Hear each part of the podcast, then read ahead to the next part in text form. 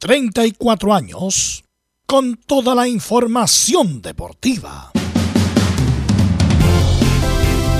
Vivimos el deporte con la pasión de los que saben. Estadio en Portales. Ya está en el aire con toda la emoción del deporte. Comentarios. Carlos Alberto Bravo. Velos Bravo. Leonardo Mora. Camilo Vicencio. René de la Rosa y Giovanni Castiglione. Reporteros: Belén Hernández, Nicolás Gatica, Felipe Holguín, Laurencio Valderrama, Juan Pedro Hidalgo, Rodrigo Jara, Rodrigo Vergara y Alfonso Zúñiga. Producción: Laurencio Valderrama y Nicolás Gatica. Edición: Leonardo Mora. Dirección: Carlos Alberto Bravo. Estadio en Portales es una presentación de Ahumada Comercial y Compañía Limitada. Expertos en termolaminados decorativos de alta presión.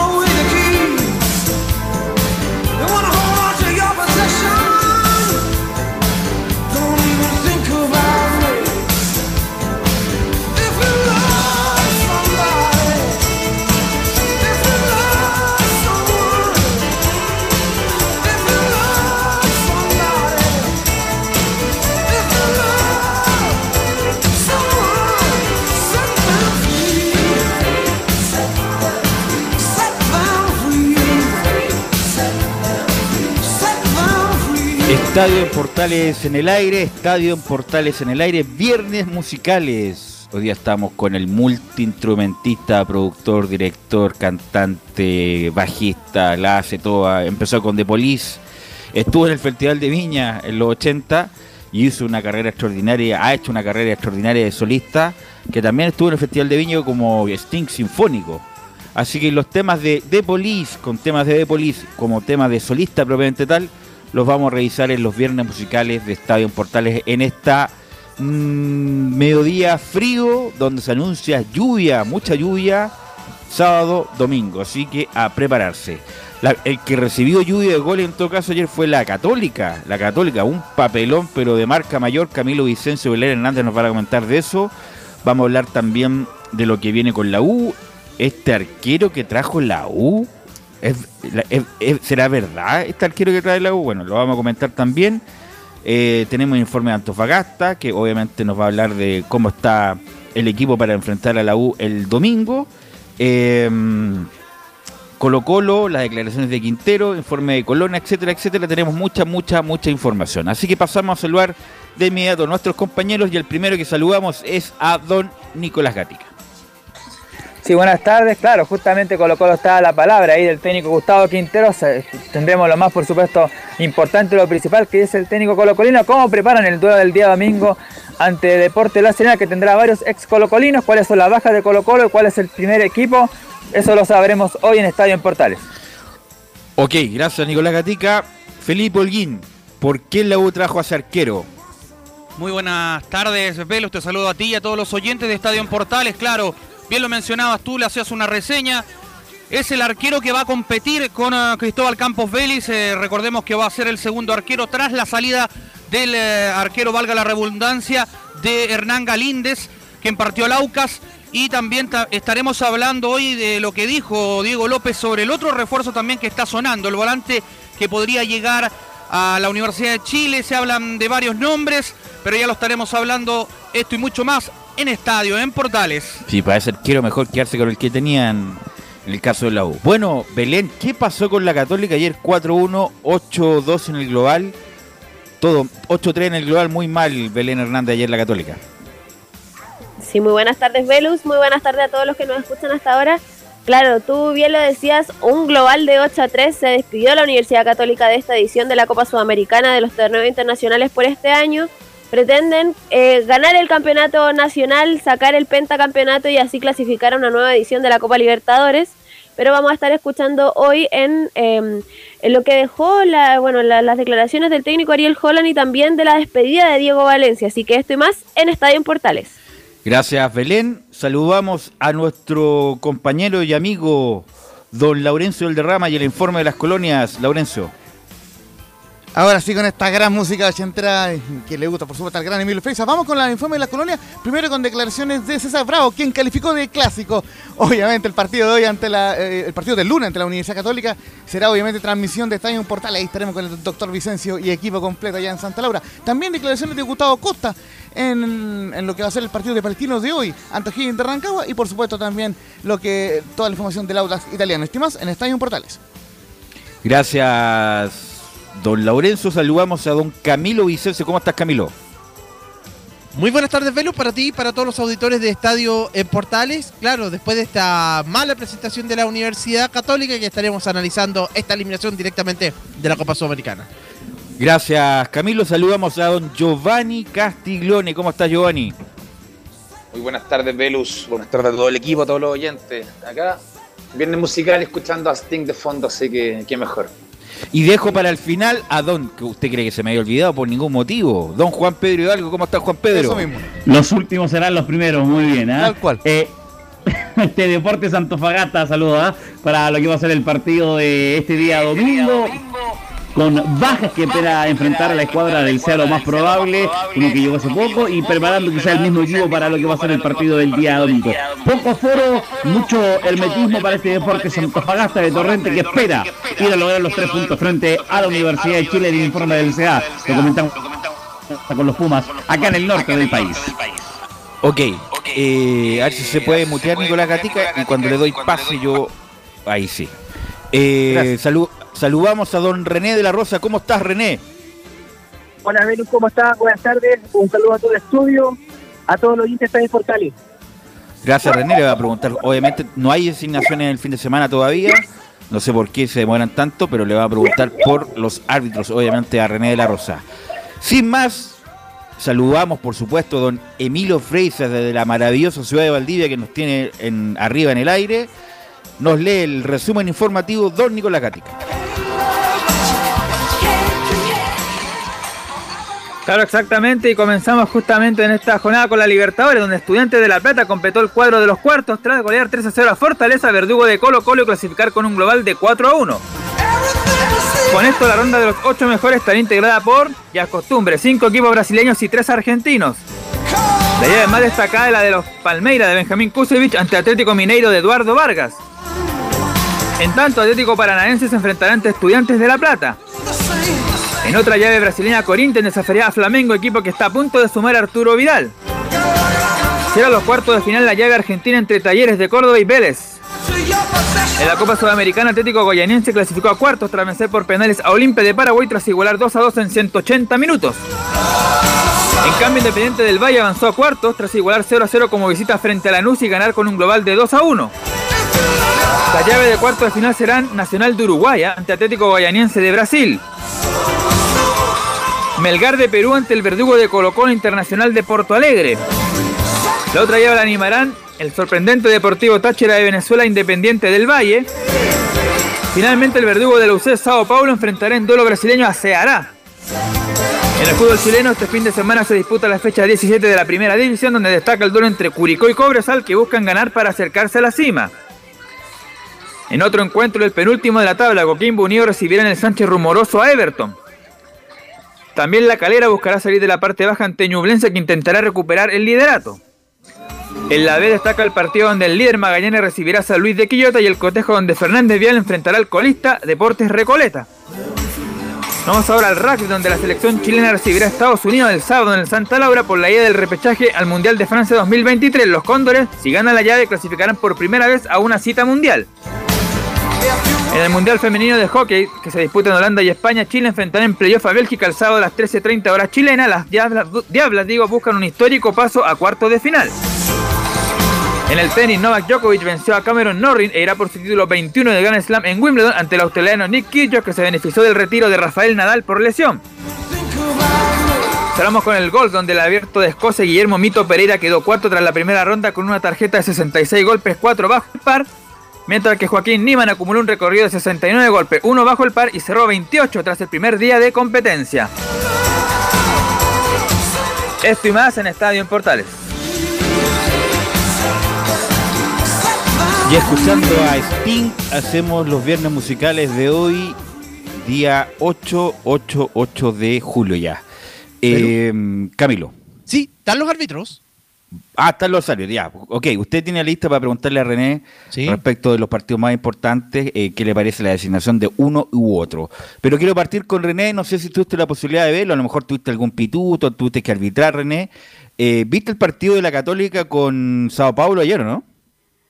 Solamente el resumen de Luz, como efectivamente bien eh, lo apunta, estuve, estuve trabajando, pero eh, lamentable igual, ¿ah? lamentablemente en el global eh, católica eh, se ha ido un poquito en, en unos términos muy vulgares, eh, desinflando un poquito la católica en la parte internacional y es una pena porque es una de las últimas instancias que de los equipos que, que mejor nos está representando internacionalmente.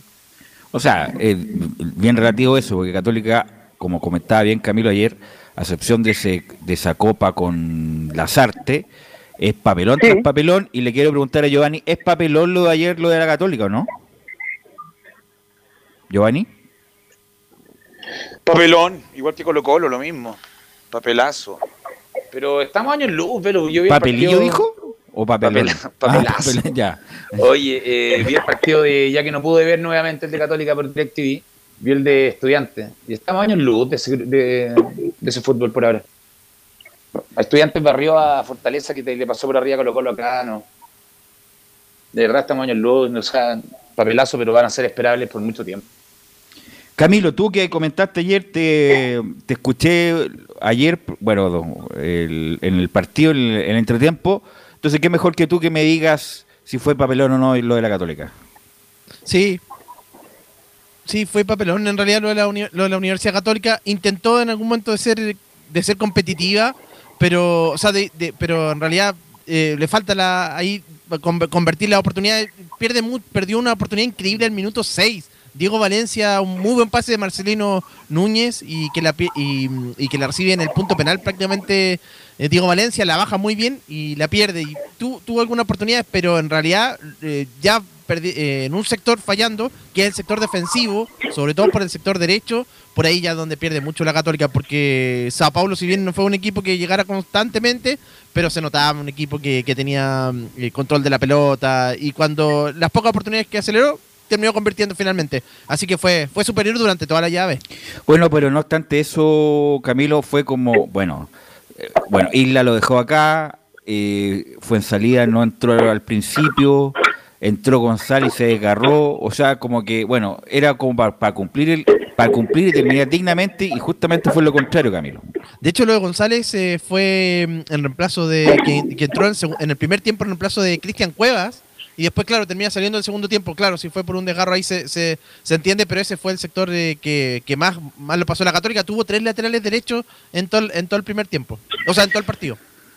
Así que bueno, tendrá que hacer mucho trabajo. Bueno, es que a nivel local a la Católica con lo que tiene el alcance, ¿o ¿no, René? O sea, con un, con un trabajo normal de Holland debería competir tranquilamente con Colo Colo a ver quién va a ser el campeona.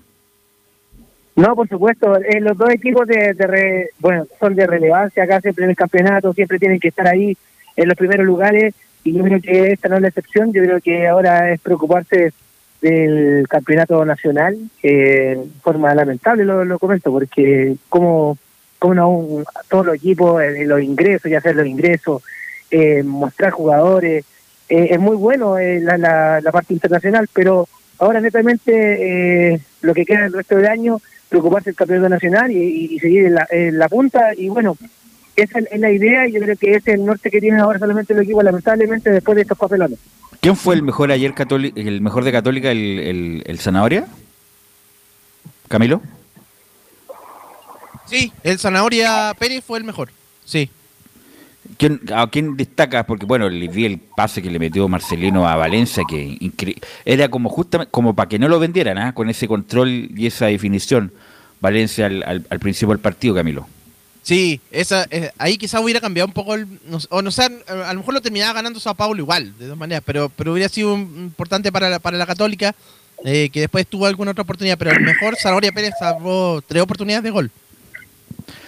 Así que bueno, lo de la Católica, eh, mm, bueno, era para terminar el ciclo, la verdad, y lo hemos comentado tantas veces. Ha sido dominadores, Giovanni, pero de este lustro, pero sin contrapeso prácticamente, pero no ha hecho nada relevante, nada que uno recuerda a nivel internacional, y eso habla muy mal de la liga en general, Giovanni. Eh, Lo, lo he visto el clavo. La, la liga en general, el nivel es bajo. Católica y Colo Colo corren con ventaja, independiente de la tabla de posiciones como esté con el resto, creo yo. Pero cuando vamos a jugar internacionalmente nos quedamos ahí en, en lo, que, en lo que pasó ayer y antes de ayer. Fue de baile, se puede decir, pero si fue baliza de acá. Sí, allá. un baile. Bueno, Colo Colo acá ganó, pero allá fue un baile. Tenía tres goles arriba, igual se lo dieron vuelta, entonces... eh, estamos con una diferencia gigante también, mucho influye el presupuesto también, hay que ser sincero. Pero, ayer Pero- entró, por ejemplo, ayer entró en Sao Paulo un tipo de 18 años, el que hizo el cuarto gol, me parece, no me acuerdo el nombre, a ver si Camilo me ayuda o Belén, que hace el gol, el cuarto, que hace una pared, la aguanta muy bien y le pega de primera. 18 Rodriguinho. años. Rodriguinho debutó ayer con Sao Paulo y mostró una categoría espectacular. Rodriguinho, ya va, Y va a llegar al Real. Claro, y esos jugadores, bueno, salen de ahí nomás, eh, esos grandes jugadores. Eh, el punto, Camilo, es que con, con lo que hay, ¿cuál sería tu equipo titular de la Católica? Ya, porque obviamente que el, el norte de la Católica, el campeonato local, con lo que hay, con los refuerzos que hay, con las, con las salidas ya de Buenanote y Valencia, ¿cuál sería el equipo titular, el equipo ideal de la Católica? Sí, agregarle una, agregarle una cosa a Velus, porque la Católica entre los dos torneos, Copa Libertadores y Copa Sudamericana, de 24 puntos sumó 4. No, y hay que recordar, horrible. Horrible, ¿eh? Y 4, y hay que recordar ese... El, campeón, ¿ah? Y ese es el campeón del fútbol chileno. el campeón tetracampeón y eso Mm. así ese es el nivel. ¿Cuál sería el equipo ahora con la, de la Católica? Con Matías Dituro en el arco, con Mauricio Isla como lateral derecho, Lanaro. con- Lanaro, claro, en Ya. buenas condiciones, Lanaro con Ampuero en este momento, Parot en defensa. ¿Sacáis el zanahoria? Sí, pues sí, Dituro. ¿a dónde- ¿Lo dejará Dituro en la banca? Bueno, te digo, viene siendo titular y figura en Católica. No, Dituro, pero con mil, diez mil veces titular sobre el Zanahoria. A pesar de que el Zanahoria ha hecho grandes campañas, grandes partidos, pero el que es mejor es mejor. ¿no? Viene Pues, jugando bien, te ha llamado a la selección algunas veces. No, pero Dituro, no dejar Bueno, Dituro en la banca. De un día para otro lo va a sacar el titular que lleva. un Totalmente, pero Sí. es como, no sé, pues como en el Real Madrid. Me acuerdo que Santiago Solari eh, siempre era, eh, cuando se caía un jugador, era el titular. No sé, pues Sí, llegó yo vi Figo, a- llegó Figo, Donnarumma al París y se comió una banquita un tiempo. bueno, pero, y, Donnarumma, y tuvieron que sacar al otro, pues tuvieron que venderlo. Ya, pero después de un torneo. Eh, no, pero No, el, te el pongo caso de Santiago. Solari, Santiago Lo- Solari siempre terminaba, era el jugador número 12, llegó Figo y nunca más, eh, nunca jugó en esa posición después Figo porque era obviamente que iba a ser el titular. Disculpa Sí, no, está bien, Camilo, está bien. Siga Camilo. Sí, entonces Dituro, Isla, eh, Lanaro con Ampuero, después también Parot, Parot, ese ya. sería el defensa. En el mediocampo Saavedra, Marcelino Núñez, bueno, ahí va a estar Agüed. Marcelino Núñez, Agüed. Eh, en delantera fue en salida, eh, San Pedri, Valencia, por ahí está la incógnita. no, pero Valencia ya no, ya. po. Entonces va a estar eh, Cristian Cuevas. O, o puede ser también, sí, Cristian Cuevas debería estar. Ya, O ya. Gonzalo Tapia. O, ya, o este muchacho, mm, ya, ok. Y en la zona del mediocampo hay que sumar a- ahí en- entre Marcelino Núñez y Pinares, así que también... va Ah, Pinares puede ser también. Pinares Pinares, puede sí. O Orellano también por un lado, algún... No, tiene buen equipo. Católica, buen equipo, Sí. buen plantel, Pa- buen pa- plantel. Para el lugar, para el fútbol chileno le basta y le sobra. Bueno, Camilo, le quiero preguntar a René de la Rosa las designaciones del fin de semana para que nos comente si le parece bien o le parece mal, cuál es el estado actual de estos árbitros, Camilo. Ya, el, par- el partido de, de Palestino con O'Higgins hoy día, Roberto Tobar. Ese- René. Eh, bueno, para Roberto en realidad no estoy eh, agrandándolo ni, ni poniéndolo en el lugar eh, número uno, pero eh, debería ser un partido tranquilo. Roberto viene ya, imagínate, de, de la polémica de, de ese gol o no gol. Eh, así O que sea, de, no, de 70 mil eh, personas a 800 personas. El, el, el, el- es como el, contraste. que Es va a ser un no relajado, porque siempre para un árbitro tiene que estar concentrado, sino que. Mil personas. Pero yo creo que con bastante confianza. Sí, ahí no tiene problema, insisto, todavía el, el mundo no habla de... va con el mismo equipo, ¿ah? no, no va con el mismo equipo que con Claudio Río, con Chivan. No, no, no, no me extrañaría. Ya. No, no va con el mismo equipo. Ya. Tobar entonces Palestino con... O'Higgins, que es hoy Ya. día, a las a la- 20.30. ya, perfecto. Vamos, Camilo. Vamos con toda la, con toda la fecha. entonces? Vamos con todas. Eh, eh, mañana eh, Curicó con Cobresal, Cristian Garay. Cristian Garay, ¿qué es de la actualidad de Garay? Sí, Laurencio. No, solamente eh, aclarar que hoy día O'Higgins Palestina es a las 20 horas, 20.30 digo, pero en Rancagua. No, no en ah. Rancagua, ya, va a ir más gente entonces, Por va a ir supuesto. 2.000 personas. Y un gran saludo para la gente de, de la sexta región. Perfecto, ya. Vamos, Camilo, entonces. Ya, Palestino Cobresal, eh, perdón, Cobresal con Curicó mañana, que es Garay. la granja. Eh, Cristian Garay, sí. Cristian Garay, ¿qué me dices de Garay, eh, René? Bueno, Garay es el hombre de la polémica que el cual no castigaron al jugador, así que eh, igual le están dando la confianza. Eh, recordemos que es una comisión interina, así que está, está dándole bastante continuidad a los árbitros, así que bien, bien por Garay. Paréntesis, René, tú me dices comisión interina, ¿cuándo se verá comisión definitiva? ¿El próximo año? ¿O el, el Es que próximo...? cuento, que el nombre que estaba, que entre paréntesis, que para nadie es extraño, era Carlos Ulloa. Al parecer se bajó o algo pasó en el camino, el cual eh, ya no estaría dentro de la de los pensamientos de la NFP para eh, llevar el mando en la comisión de árbitros actual de aquí hasta fin de año. Recordemos que a fin de año hay elecciones y, y puede pasar cualquier cosa. Mira, ya, pero que ¿esa designación no lo hace la NFP respecto al comis- el comité de árbitro? El comité de árbitros sí, lo hace, Ya. pero es interina, no puedo repetir. Eh. Patricio Basualto, eh, Juan Reyes y Jorge Díaz. Esa es la interina. Vamos, Camilo. Audax Italiano Guachipato, que es mañana, Héctor Jona.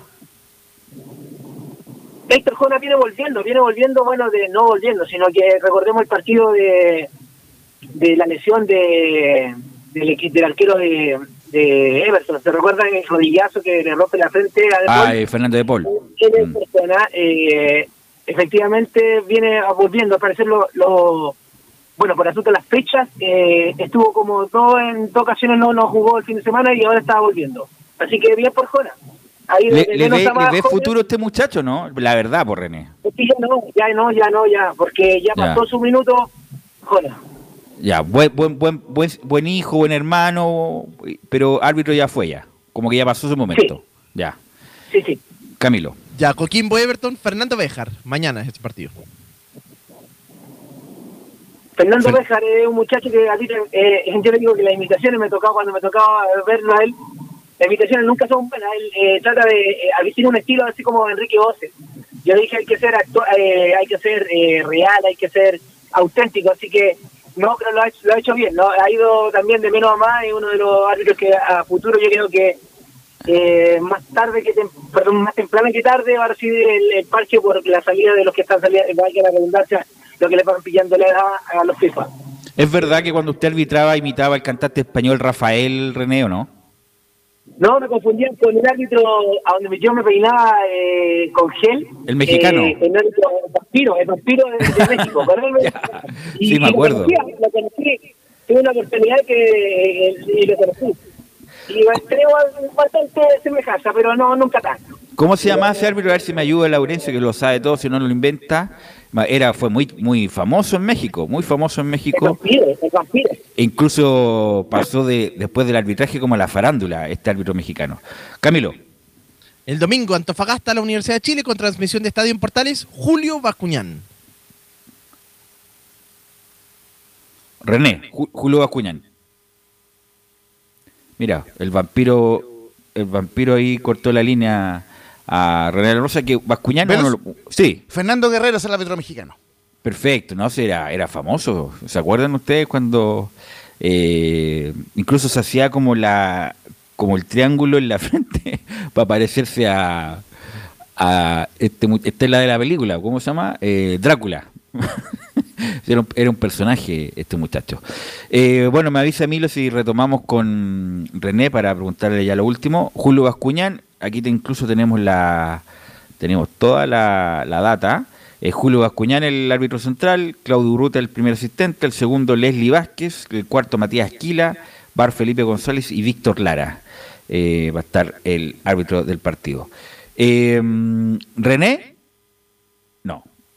No está- Vamos con los otros árbitros que van quedando, Eh, Camilo. eh, ¿Velus? sí. Solamente recordarle a la gente también que van a haber alguna ausencia en cuanto al arbitraje femenino, porque María Belén Carvajal, eh, Cindy Nahuelcoy y justamente Loreto Tolosa van a ir a la Copa América Femenina, que ya está Perfecto. por eh, iniciar y, y- y donde Chile jugará el lunes, cobertura especial, por supuesto, de Estadio Portal en todas sus plataformas. Perfecto, perfecto. Eh? Camilo, sí, Giovanni. Ahora que nombró al fútbol femenino, estaba recién viendo el partido de España contra Finlandia, fue femenino europeo. Qué bien que juegan las mujeres en este momento, no, no me había fijado tanto. España juega como el primer equipo tocando con ataque construido, todo increíble. Igual que el- lo, como la selección mayor adulta. Como la mayor, sí, Mm, impresionante, mismo estilo de juego, toque para allá, patada, y tocan de primera. Buen equipo España. Buen equipo España. Bueno, Camilo, vamos con lo último, con los... Ah, sí, vamos con René. René, eh, Ju- Julio Bascuñán arbitra Antofagasta, es la u- uno de los pocos, sino el único representante de Chile en el Mundial. Sí, por supuesto. eh, bueno, eh, para nadie es extraño que Julio ya esté arbitrando no, no sus últimos partidos, sino que él ya está a puertas del, de retirarse también del comité, en el sentido por la, de la edad, pero yo creo que va a estar siempre ligado con, con el arbitraje. Y bueno, y qué mejor eh, su última instancia a un mundial, aunque sea como VAR, eh, la parte económica y la parte profesional le va a llevar bastante, así que está chochando, como se puede decir, el campeonato nacional, así que bien por Julio. Julio Bascuñán eh, se va a retirar a fin de año, ¿cierto? Sí, lo más seguro que Julio Bascuñán y, y no me extraña, O así que esta bajada de Carlos Ulloa, capaz que estén esperando eso. O sea, para el bien de la humanidad y del fútbol chileno, Bascuñán termina ahora este año. no sé si para bien de la humanidad, pero Ya. va a terminar este año. Ya, perfecto. Eh, Camilo, vamos con lo, con lo que van quedando. Sí, Colo Colo La Serena, Piero Massa. El, el famoso Piero, eh, de empanada.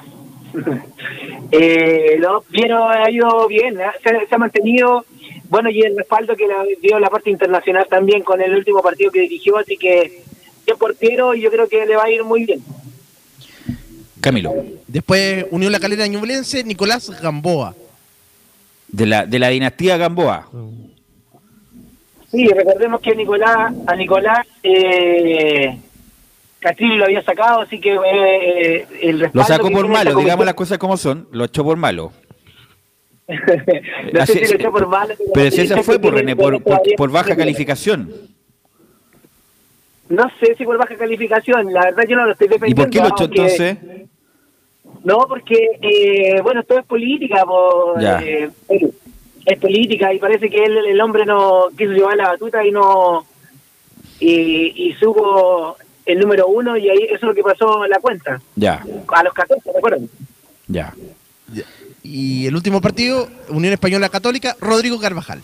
El clásico. El Carvajal, eh, bueno, Carvajal a mí eh, me tocaba eh, ponerle nota. Yo no voy a hablar mal de él tampoco, eh, es una de, la- de las proyecciones que tiene el, el- el arbitraje ahora eh, de los hombres jóvenes, que ha estado reemplazando a varios en partidos trascendentales, pero la verdad no es de mi estilo, no, no, no, no, no de mi estilo, mentira, de mi gusto, pero lo ha hecho bien, eh, ha, sab- ha sabido sacar los partidos adelante. Esperemos que siga así y que vaya mejorando su estilo. Le quiero preguntar a Giovanni, le quiero preguntar a Giovanni antes de despedir a René, en tu etapa como profesional, ¿qué fue el, el peor árbitro que te tocó, que, que te haya dirigido, Giovanni? No, no, no tengo recuerdos de eso. Pero cómo, no, siempre hay uno malo, oye, pero cómo este, este sí que era saquero, este sí que era malo, este no sabía ni René, René me tocó. René, René Castro. René Castro. No, No, no tengo, no, pero. no te acuerdas tú. No, no me Bueno, recuerdo. es que tú, no. se- tú eras el que pegaba, pues, el que le pegaba, la- era el, Pero por eso el me- achero del me, equipo. sentía perjudicado. Ya. Me sentía perjudicado Perseguido. con las tarjetas, pero. Ya. Pero no, no, no. ¿Saben que en verdad no, no, no tengo recuerdo de eso? Por suerte. Ya. Por suerte, Ya. creo que no es malo. En esa época también no habían árbitros malos. Ok. Bueno, eso lo editan para el PM porque es mentira lo que está diciendo yo. No, mentira. Eh, bueno, René. con te la que- guillotina, velo. Sí, no, te, te quiero agradecer. te quiero agradecer, René. Muchas gracias y nos juntamos el lunes para las polémicas de la fecha, René.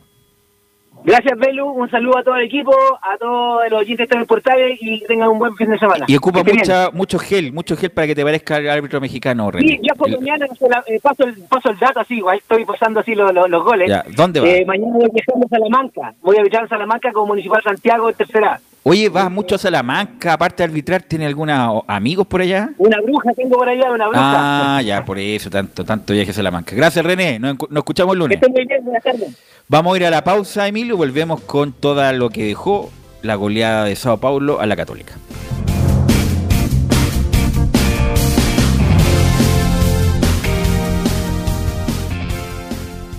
Radio Portales le indica la hora.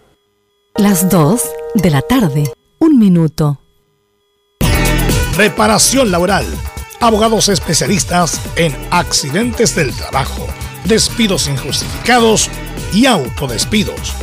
¿Tuviste un accidente de trabajo en los últimos cinco años y ese accidente se originó en la conducta negligente de tu empleador? Es muy probable que tengas derecho a obtener una indemnización por los daños causados. Consulta gratis. Reparación laboral. Profesionales dedicados a entregar asesorías en temas relacionados con todo tipo de accidentes laborales. En todo Chile. De Arica a Punta Arenas.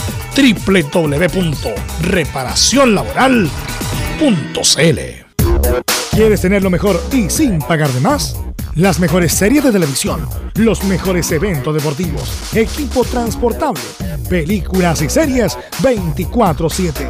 Transforma tu TV a Smart TV. Llama al 973-718989. Twitter arroba panchops. Visita www.radiosport.cl, el sitio web de la Deportiva de Chile. Programas, noticias, entrevistas y reportajes, podcast, radio online y mucho más. Todo lo que pasa en todos los deportes lo encuentras en www.radiosport.cl. La Deportiva de Chile en Internet. Termolaminados de León. Tecnología alemana de última generación. Casa Matriz, Avenida La Serena 776, Recoleta. Fono 22 622 5676. Termolaminados de León. Desde todo Chile. Desde todo Chile. Y para todo Chile. Y para todo Chile. Portales Digital está en todas partes. www.radioportales.cl Entre marco grande y marco chico, media vuelta y vuelta completa. Escuchas Estadio en Portales en su edición central. La primera de Chile, uniendo al país de norte a sur.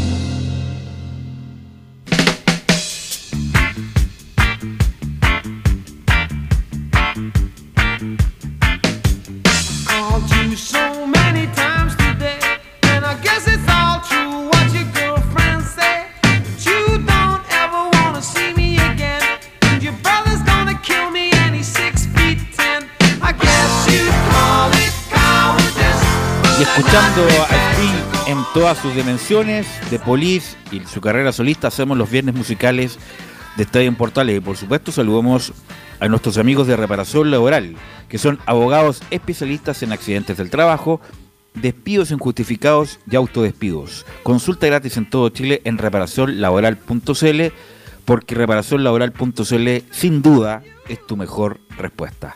Bueno, ya hablamos en el primer bloque de la goleada que sufrió la Católica y todo el testimonio, todo el lado B nos los trae la señorita Beler Hernández.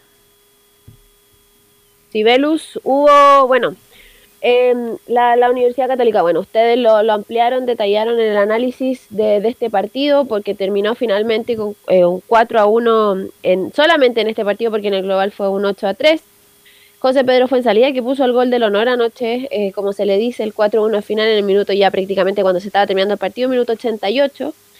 Y eh, respecto al tema de, las, bueno, la- la- las lesiones que, se, que tuvo ayer que enfrentar Ariel Holland, em, cuando salió en el, em, en el primer tiempo, Cristian Cuevas, bastante adolorido, em, tuvo una, le- todavía no se sabe bien la, la lesión porque la Universidad Católica viene la viajando rodilla. todavía. Era la Pero sí, rodilla. era la rodilla derecha Sí, Ya, perfecto.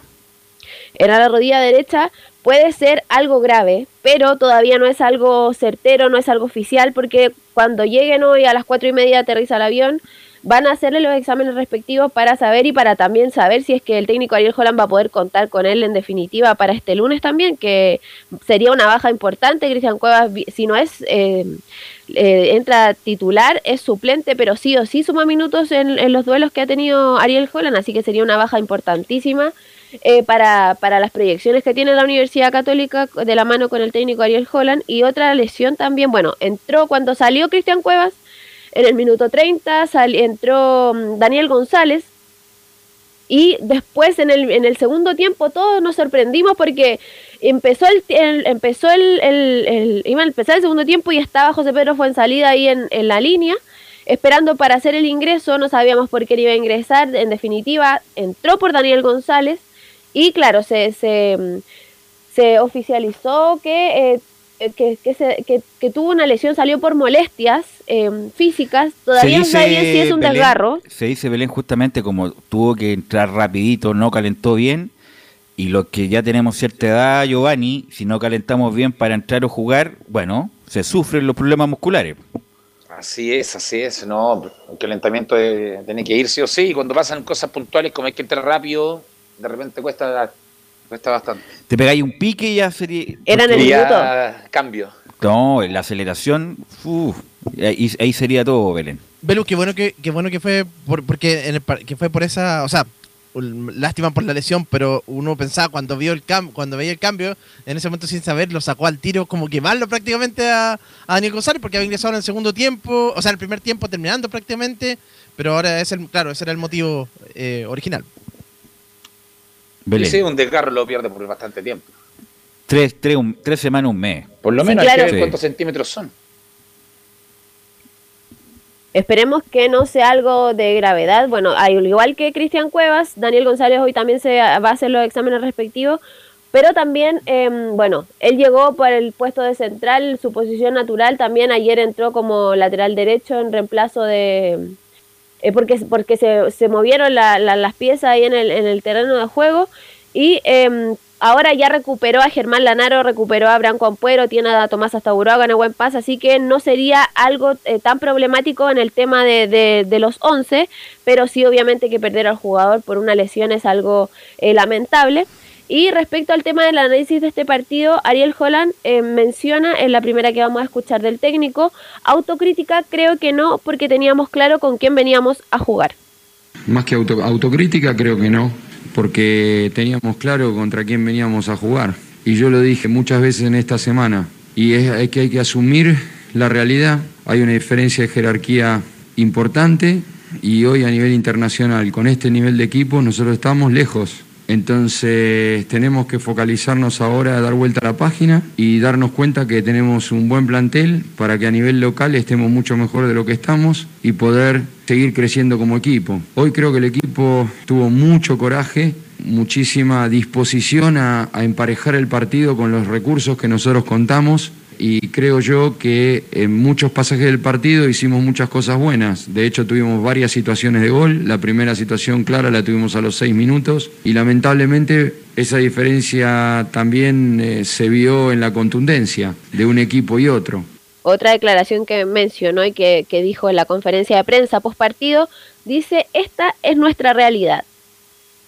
Nosotros tuvimos varias situaciones de gol y no las pudimos concretar. Y los equipos de la jerarquía de San Pablo cuando tienen las jugadas las concretan, por eso en, en la serie hicieron ocho goles. Y contra eso no hay nada más que decir, no se puede tapar el sol con las manos. Entonces esta es, la, es nuestra realidad, felicitamos a San Pablo, seguramente va a ser un equipo que esté muy cerca de la final de la Sudamericana, si no, no quiero decir cosas que después, pero sí la jerarquía del equipo, la manera que está plantado en la cancha, la personalidad que tiene, la autoridad con la que juega, la contundencia que tiene, el juego de que tiene en la pelota parada a favor. Son muchas cosas para este momento nuestro de Católica para contrarrestar en un partido. Más que autocrítica, es un baño de realismo. Y de aquí para arriba, nosotros en el 2020 empezamos la Copa Libertadores jugando de una manera muy floja y terminamos jugando a gran nivel. Ganamos en casa al Inter, al Gremio, hicimos un gran partido acá en Brasil con el Gremio en el anteúltimo partido. Y este es el camino que tenemos que volver a retomar.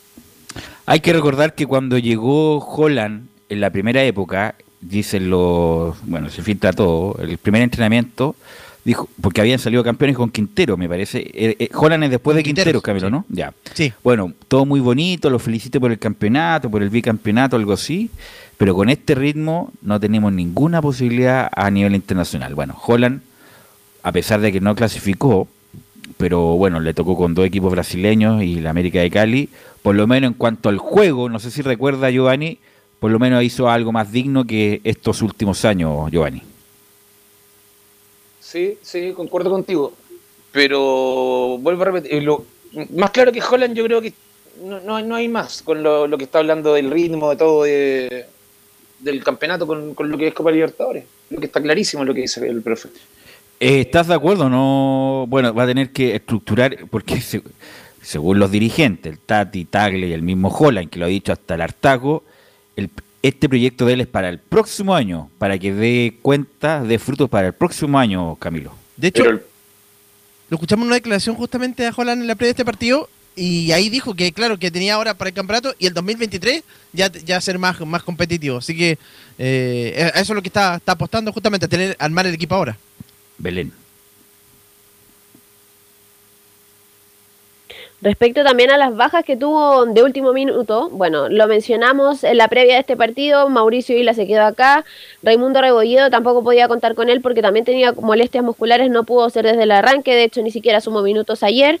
Tampoco entró José Pedro Fonsalía desde, la- desde el minuto 1 porque lo estaban guardando para el partido de este lunes ante la Unión Española. eh, tenía una sobrecarga muscular el, capitán cruzado y por eso no ingresó como lateral derecho. Ingresó así Marcelino Núñez, que nos sorprendió a todos porque también tenía a Aaron Astudillo por ese lado y que había sido eh, titular con, em, con el mismo eh, Ariel Holland, que lo, lo usó también en, en uno, uno de los partidos que, que disputaron em, eh, por la Copa Internacional, Copa Libertadores. Y em, claro, responde el técnico Ariel Holland por qué, por las razones de por qué utilizó a Marcelino Núñez como lateral derecho. Bueno, nosotros entre las diferencias que hay hoy en día entre Católica y San Pablo tratamos de equilibrar duelos en la cancha que necesariamente se iban a dar y que esos duelos físicamente estuvieran al ritmo del nivel internacional. Y creo que eso lo hemos logrado. Realmente creo yo que San Pablo iba a jugar prácticamente con dos mediocampistas y pensamos que dos contra dos ahí en la mitad de la cancha, de Simbi contra Igoric y Saavedra contra Neves, iban a estar relativamente equilibrados los duelos desde el punto de vista físico y por decidimos poner a Tapia y a Valencia porque en esos sectores San Pablo tiene laterales y nosotros pusimos extremos para tratar de ser más ofensivos. Así que desde ese punto de vista no creo que hayamos podido tener alguna dificultad táctica en el partido, que de hecho nos costó un poco en el primer tiempo sobre el sector derecho la igualación de la subida el lateral izquierdo, el carrilero izquierdo con Patrick, y, pero creo que después eso durante el partido lo fuimos ajustando y lo mejoramos un poco, ¿no? Uno que vivió su último partido, si es que todo sale bien y como se espera, sería Diego Valencia, que ayer también se despidió de eh, la camiseta cruzada porque se espera que, sea, que, que haya sido el último partido que jugó con, con los cruzados. Viaja en las próximas horas a Italia para hacerse los exámenes respectivos en la Salernitana y de salir todo bien firmaría su, su contrato que lo ligaría, bueno, sería el 100% del pase. Eh, todavía no hay mayor detalles de cuántos años sería el, el contrato, pero eh, de todo salir bien sería el nuevo jugador de, de la Serie A de Italia. Así que vamos a escuchar la última declaración a Diego Valencia donde menciona, quería despedirme con un resultado mejor. Bueno, Católica es mi vida, estoy acá desde chico, siempre fue mi sueño poder jugar para, para este club del cual soy hincha, creo que también eso le da algo especial. Y de repente estar tan cerca de, de- esta partida que, que, que es un sueño también para mí poder ir a competir a Europa, dejar a este club que me ha dado todo, estoy, estoy totalmente agradecido. Como te dije anteriormente, quería despedirme con un, con resultado mejor, pero, pero bueno, son cosas del fútbol y quedará para, para la anécdota. Recordar que esta declaración la entregó a la transmisión oficial a ESPN, así que agradecer ahí la, em, la, la, la- la declaración de- del jugador Diego Valencia. Ya para ir cerrando, em, hoy, bueno, hoy llegan a las 16.30 horas, aterriza el avión aquí en Santiago de Chile, mañana vuelven a entrenar los jugadores, el plantel ya de cara a la preparación que van a tener a este, este partido importantísimo, ya es una, ya empiezan a, a- tomarlo como una final, como ya se mencionaba anteriormente en, en los campeonatos anteriores con Cristian Paulucci también, así lo ven los jugadores de, de la Universidad Católica que empiezan a jugar finales. Em, la primera es ante Unión Española, un rival directo, si es que ellos quieren llegar a, a ser pentacampeones, eh, teniendo en cuenta que la, la Unión Española está en uno de los primeros puestos de, de la tabla de posiciones del campeonato nacional. Bueno, lo que le va quedando a la Católica, obviamente, está a ocho puntos, ya con la segunda fecha de la segunda rueda. ¿Le irá a alcanzar Giovanni o no a la Católica con, con- no solamente con Colo Colo, sino que hay harto equipo arriba de la Católica, pero la pelea, con todo respeto ¿ah? a Ñublense, la Unión y todos los que están ahí, pero la pelea va a ser entre Colo Colo y Católica. Y, coincido contigo, eh, por plantel, porque por la calidad de jugadores que se reforzó Católica, debería dar la pelea, debería mucho más triunfar que, que, que perder. Así que yo creo que va a ser directo y depende de lo que haga Colo Colo. Colo Colo tiene una ventaja que obviamente que no es menor, pero hay que ver qué hace Colo Colo. La pelea, como concuerdo contigo, eso sí. Católica, Colo Colo, sí o sí van a pasar por arriba después de- del resto de los equipos que están más arriba de Católica. Belén, ¿algo más? Eso sería por hoy. a- mañana, bueno, el lunes vamos a estar ya eh, con, con las posibles formaciones para ese partido que se va a jugar ese mismo lunes a las em, eh, a- eh, dentro de, espérame, todavía no, no tengo bien el horario, pero ¿A las es- 18? no es- a las 18 horas, no, era- no es tan tarde, así que va a ser un partido agradable para, para, para cerrar la fecha mm, 17. Ok, gracias Belén, muy amable. Buenas tardes. Bueno, eh, ayer hablábamos con Felipe Holguín respecto de que la U estaba buscando arquero, y se habló de Gamonal, el de Fernández Vial, ya que tiene su edad ya, lo mismo que Jiménez, un tipo con experiencia, a pesar que ha jugado no las grandes ligas. También se habló de Cañete, que ya tiene 27, 28 años. Santiago Morning pidió 400 mil dólares, tan vuelto, tan loco. Y aparece un nombre de la nada, que es Martín Parra, 21 años. Entonces la pregunta es, entre Parra, Camilo Giovanni y el Pedro Garrido, que tiene 18, yo me quedo con Garrido. Y pensaba que era un arquero, por lo menos para hacer la diferencia, para darle competencia a campo, para darle consejo. Pero con este tipo de arquero, parto con eso y después le damos la, la palabra a Felipe. Nos quedamos con lo que hay, ¿o no, Giovanni? ¿O estoy muy equivocado? Pero es que yo lo dije ayer, y yo lo habría apostado por no traer un arquero, quedarme con el juvenil y aparecen con este. No, Que es casi igual de juvenil, po. Entonces, no pero no, entonces no, la no verdad pasa nada. Entonces, es muy hay- raro. Ahora sí que es muy raro todo. ¿Quién lo Camilo. maneja? ¿Quién maneja ese arquerito? Fernando Felicevich y por eso viene y, y- y por eso viene Camilo la, la- la- que me ría, pero ya. las dudas, la verdad, Camilo. No hay duda, Velo, pero no hay duda. Si un arquero, si va a traer a alguien que venga a apurar al arquero juvenil que es proyección de la U, que es el titular, trae a alguien con experiencia por lo menos. Oveja, Sí, el cabete, no. Genera no pierdas en este momento que no tienes un buen fútbol, que no tienes jugadores buenos en la cancha, no pierdas un cupo en cancha. No, es un desastre. Felipe Holguín, nos cuenta usted la. Perdón, Camilo, tú me dices. Sí, no, genera muchas dudas, porque además viene, también tuvo pasado en Guachipato, y en Guachipato no los nombres asociados, entonces hay, hay varias cosas que, que se mezclan, y es un equipo, claro, de, eh, 21 años tiene también, no es un experimentado, entonces hay muchas dudas. Ahora sí, nos va a comentar todas las novedades de este mamarracho que hizo la U con el arquero, don Felipe Holguín. Sí, como bien lo mencionaba en titulares, Martín Parra es el nuevo arquero de la Universidad de Chile, bien lo decían ustedes, proviene de Huachipato, tuvo un paso eh, fugaz por ahí por el fútbol peruano, por el San Martín de Pres. También- Disculpa, Felipe, adivine con quién fue el que hizo su estreno y todo el mundo habló de él. Con la U. jugó con la U un partido con, hace- el año pasado, ¿habrá sido? ¿O El año pasado, Claro. Y todos hablaron de Martín Parra la verdad yo Fue, no fue empate. Rancagua Velo en esa ocasión. Yo no le encontré nada a Parra. Tuvo como dos, dos, dos, dos atajadas de baby fútbol, pero con- con- tenía problemas de fundamento importantes. La verdad, ahora sí que le doy la derecha a todos los que de, como que ven debajo del agua en el sentido de la sospecha permanente.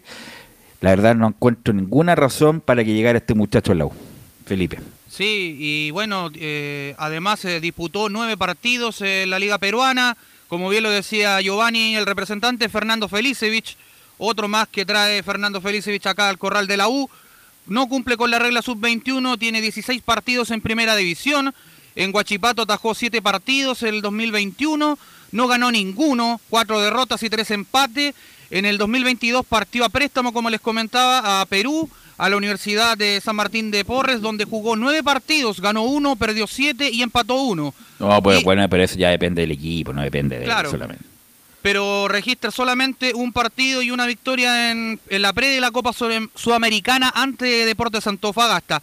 Eso es más o menos para comentarles de, eh, algo de lo que tiene este jugador, lo que va a presentar. Llega por cuatro meses Velus, todavía no se sabe el monto exacto.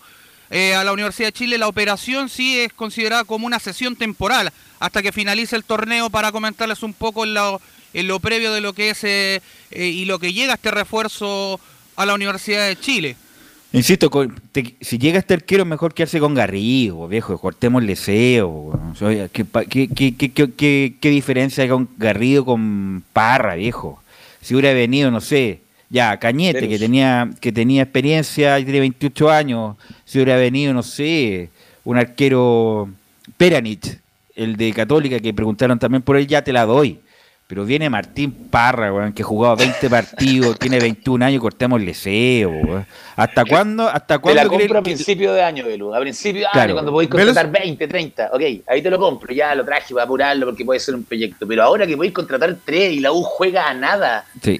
Igual Ya, repetir, la hasta, hasta Viana, ya. Viana, Viana puede venir, perfecto, pero ¿cómo va a venir Martín Parra, weón? A eso se quedan con Garrido, sí. Solamente me acarte una cosa que se lo decía por interno a, a Felipe Holguín, cuando en la tendencia en Twitter, eh, ayer están lógicamente enfocadas en la católica, en la tendencia deportiva me refiero, en la católica por el tema de la Copa Sudamericana, pero la tendencia más nítida era Felicevich en el caso por, por este tema eh, de Martín Parra, solamente marco lo que era la tendencia en Twitter. La verdad, ahora sí es muy extraño porque no tenía por dónde llegar este arquero y Pero llegó ¿qué Felipe. tiene de extraño de luz?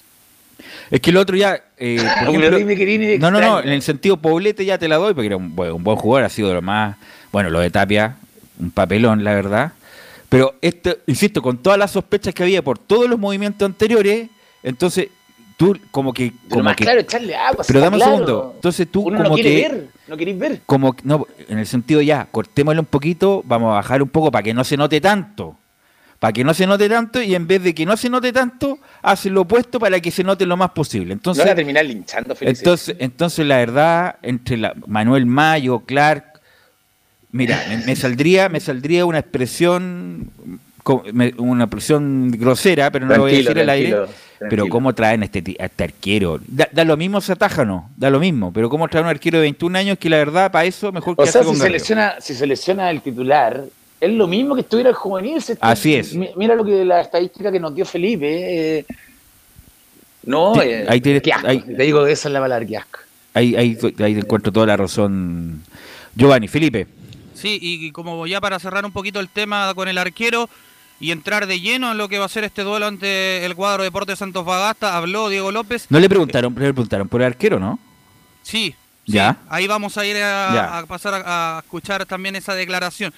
Pero habló eh, también, entre otras cosas, eh, Velus sobre el refuerzo, se le, se le preguntó, pero curiosamente no le preguntaron por el rival, le preguntaron solamente por otras cosas que no van al caso sobre el famoso eh, Marcelo Díaz, que es el uno de los refuerzos que también está sonando en A la ver, cuénteme, de Chile. cuénteme, para toda la gente que nos escucha a través de la señal digital por, eh, y también a través del portal PM, ¿es humo o hay al- algún margen de realidad de lo de Marcelo Díaz? No, es realidad, Velus. Te lo puedo decir. Ya, ¿y cuál, cuál, cuál, es, de- ¿Cuál es el sustento de realidad? Cuénteme, ¿de dónde viene? Principalmente porque eh, todo empezó porque, bueno, comentarle a la gente, Marcelo Díaz está en Chile, anda en Farellones, paseando con su familia. Recordemos que el cuadro de Libertad quedó eliminado en el torneo donde estaba disputando y también eh, es por eso que él subió a sus redes sociales, eh, eh, dio varias señales de que quiere volver a la U, lo ha dicho en reiteradas ocasiones también. eh, Diego López también lo comentó hoy día en conferencia de prensa, se le preguntó, varias preguntas apuntaron eh, a lo que pudiese ser la vuelta de Carepato Díaz a la Universidad de Chile. Y bueno, preguntó la U, de hecho, en un diario, La Tercera, ahí sale, cito a la fuente, porque preguntaron principalmente por este jugador y además donde se sella la llegada del jugador Martín Parra, así que hay un acercamiento bas- bastante cerca, valga la redundancia, Babelus, de que pueda llegar Marcelo Díaz eh, en esta segunda eh, en esta segunda ventana de fichajes de la Universidad de Chile. De hecho, Eh, F- F- Felipe, sería un acercamiento eh, concreto en este caso, ¿no? claro, es un acercamiento concreto. Pero y si es que si edad 200 tendría que ser ahora, Sí, está Velo- Marcelo Díaz jugando a la nieve, tiene que ponerse inmediatamente. Ya está corriendo de lo- el rumor de que Marcelo Díaz lo quiere a San Pablo y en Boca. Te pongo el ejemplo. No, pero no está para jugar en Boca, el Marcelo Díaz. No está para jugar en Boca. ¿ah? Disculpa, Marcelo Díaz tenía la rodilla en la mano hace dos meses, como a jugar en Boca. te digo que por eso te digo, o sea, que llega a la U, hace En cinco la U años puede viene ser- diciendo que quiere llegar a la U. En la U puede ser porque va- van a tener paciencia con Marcelo Díaz, porque uno de los referentes del último tiempo, no hay duda. Pero, pero en Boca no. No, no, Felipe. no, un sus pretensiones. está sonando. ¿Ya?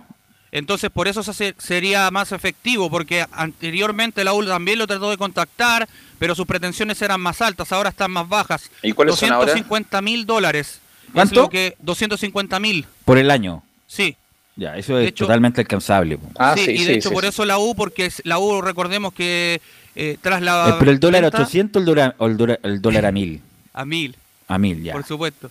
Sí, y, y el otro nombre que, que también suena, si es que no se hace efectiva esta llegada de Marcelo Díaz, es la de Ricky, Ricardo Centurión, eh, el hombre que está No, ese actualmente humo, ese humo, se lo digo al en- tiro. En- es- Felipe, eso es humo, humo, humo del representante que no sabe dónde meter a Centurión. Lo quiere meter por cualquier parte. sí, de hecho, lo presentó a los tres más grandes de Chile. Em- em, Estuvo en Racing, lo echaron, estuvo en Vélez, lo echaron, estuvo en Boca, lo echaron, estuvo ahora en, San Lorenzo lo echaron, porque el tipo es muy indisciplinado y además tiene otro tipo de problema, así que eh, descarta Centurión. Sí, es muy bueno para la fiesta, siempre ha tenido problemas. De hecho, en el seleccionado argentino le pasó. Pero bueno, eh, para ir de lleno con el tema de, de lo que les comentaba yo al respecto de que habló eh, el técnico Diego López, pasemos a revisar las siguientes declaraciones donde habla y dice, es importante que haya trabajado una semana con nosotros y se refiere a Neri Domínguez. Hizo una, una semana completa, trabajó con nosotros y creemos que está, está en condiciones de, estar a la orden, sí. Lo bueno es que, que está bien físicamente, que se está adaptando bien a lo que es eh, eh, los trabajos nuestros, a lo que son los compañeros. Y bueno, como habíamos dicho anteriormente, lo conocemos y es un jugador que nos puede, nos puede aportar mucho. Así que nada, eh, veremos, pero es, es algo importante ya, ya que haya trabajado toda la semana con nosotros. También habló, como les comentaba, sobre Marcelo Díaz. Pasemos a revisar la siguiente declaración. Dice, Marcelo Díaz es un gran jugador. Marcelo Díaz es, es un gran jugador, es un jugador que le, le dio mucho a la selección chilena, es un jugador que, que está identificado con, con este equipo y es un jugador que yo ya dije, y creo que la otra vez que me habían preguntado eh, por él, que los jugadores de calidad son siempre bienvenidos. También habló sobre Bueno, el si me- último deja, refuerzo. mira, deja, deja, si es que llegara, ojalá, si es que llegara Marcelo Díaz sería extraordinario para la U, sería Marcelo Díaz, Ojeda y Poblete. Ese sería el mediocampo, a lo mejor con un enganche más, que podría ser Vargas o el mismo Osorio, y bueno, dejar a los a los Fernández o el mismo Palacio, pero ahí sería el mediocampo ya, por lo menos un mediocampo más serio, un, equ- un mediocampo de fútbol profesional, Felipe. Y con experiencia. y con experiencia, no, es, no este mediocampo que acuerda, el mediocampo que tenía la U, Brum, Brun, eh, Gallego y Seymour, o sea, no se pasaban la pelota ni entre ellos, entonces, por eso es un mediocampo serio ya de fútbol profesional Y lo entre, hacía jugar en rombo. entre Ojeda y en Rombo más encima, Ojeda, Marcelo Díaz y Poblete, Felipe. Sí, como les comentaba, también habló sobre la llegada de otro refuerzo más tras la llegada del arquero. Pasamos a revisar eh, otra declaración del Memo. Diego López acá en la primera de Chile, donde dice, eh, si llega un jugador, tiene que ser de calidad. Yo ya había explicado un poco la idea que teníamos, la, que la hablé con el director deportivo. Y bueno, eh, lo importante es que nosotros, si, si llega, eh, un jugador tiene que ser de un jugador de calidad, un jugador que, que mejore eh, lo que hay. Eso es lo- la idea que tenemos nosotros, estamos viendo la- las posiciones, nosotros sabemos. Y bueno, eh, después de ahí a, a que se traiga o no, hay que ver. Hay que ver porque nosotros tenemos la idea de, y creo que lo, lo confirmamos, nosotros son, hemos traído dos jugadores que son dos jugadores que, que no- nos van a dar y van a potenciar a, la- a los jóvenes que tenemos. Entonces, eh, tenemos que ser muy cu- cuidadosos con lo que, lo que se pueda traer. Eh, la- las posiciones yo lo hablé ya con el, director deportivo y bueno, estamos, estamos bastante de acuerdo. Así que eh, veremos, que no, no el mercado no, no es fácil a veces. Velus, y para cerrar ya con la última declaración, eh, la U presentó una solicitud el día miércoles para a la Unión Pero no, Española. pero, pero Felipe, te- no tenemos el audio de que habla del arquero, ¿no? Sí. Pero se acaba de decir que eh, trajeron jugadores para, para, para ayudar a los juveniles. Ayudar a los juveniles y bien. trae un juvenil que es más juvenil que el mismo juvenil. Y, y con muy poca experiencia, ¿no? Entonces, Eh, ten- podemos escuchar ese audio porque yo creo Sí, que es pertinente supuesto. con lo que estamos hablando. Sí, eh, vamos a escuchar la siguiente declaración donde habla al respecto eh, nuevo arquero que va a llegar a la Universidad de Chile. Dice, características que buscamos en un arquero.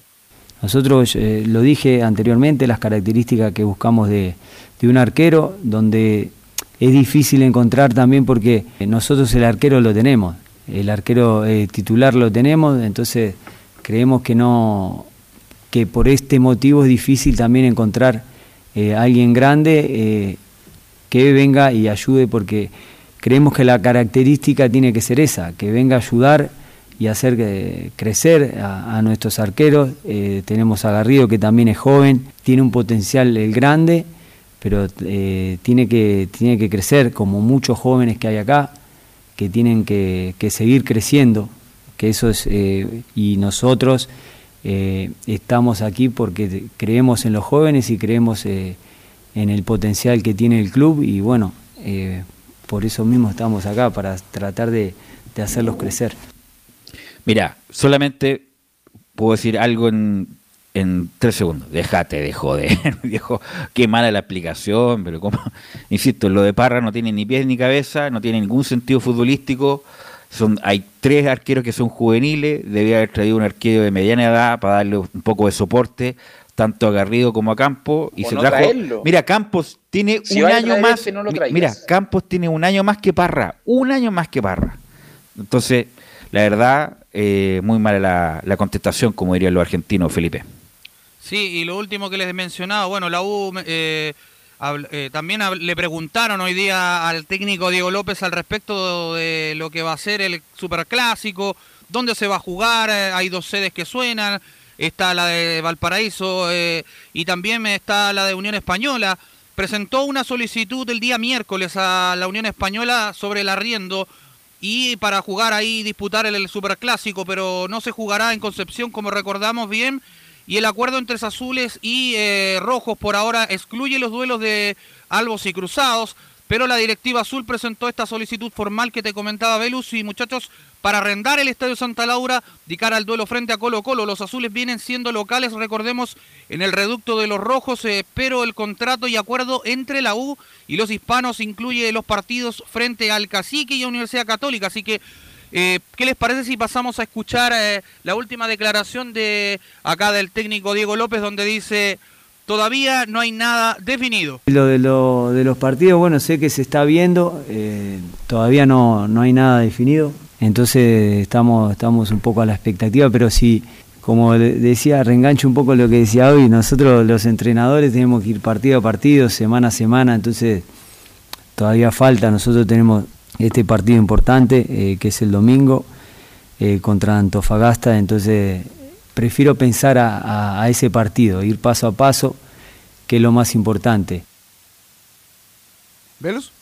Sí, justamente ya por lo menos hay algo que está sin confirmado en el Superclásico, que es que se va a jugar el domingo 31 de julio. No está oficializado la NFP, pero la transmisión oficial ya está con la promo de que se va a, jugar- de que se va a disputar el Superclásico el 31 de julio, domingo. 9 de la mañana en Valparaíso, una cosa así, que, claro. para que se pueda jugar. Eh, Felipe, la formación de la U que es muy importante, a ver cómo va la U Sí. este, este domingo, 3 de la tarde, desde Antofagasta. Sí, la probable formación de la Universidad de Chile saltaría con Cristóbal Campos Vélez en portería. Jonathan eh, Andía, Bastián Tapia, Neri Domínguez, Marcelo Morales, Emanuel Ojeda, Mauricio Morales, Israel Poblete, Pablo Aranguis, Junior Fernández y Ronnie Fernández.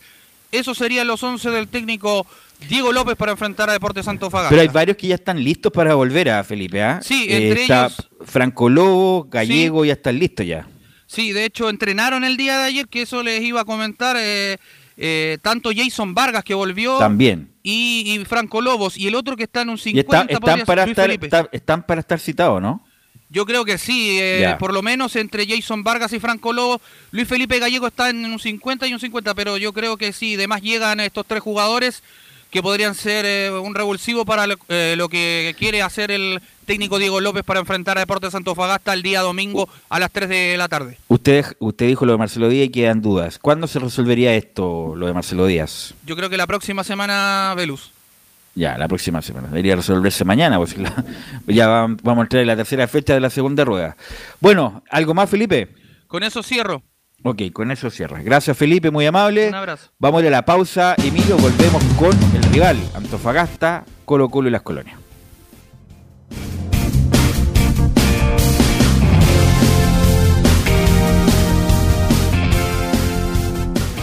Radio Portales le indica la hora. Las 2 de la tarde, 37 minutos. Lleva al siguiente nivel tus eventos, ceremonias, conciertos y potenciando tu audiencia con DS Medios. Servicio de transmisión de TV en circuito cerrado y vía live streaming HD. Tecnología de punta y un equipo profesional nos permiten realizar transmisiones sin cortes y con la más alta calidad. Cotiza ya ingresando a www.dsmedios.cl. Visita www.radiosport.cl, el sitio web de la Deportiva de Chile. Programas, noticias, entrevistas y reportajes, podcast, radio online y mucho más. Todo lo que pasa en todos los deportes lo encuentras en www.radiosport.cl. La Deportiva de Chile en Internet. Comercial IAC y Compañía Limitada. La mejor calidad mundial en laminados decorativos. Comercial IAC y Compañía Limitada es Pertec en Chile. San Ignacio 1010. Santa Rosa 1779. Avenida Mata 446 y Portugal 501. Comercial IAC y Compañía Limitada es Pertec en Chile.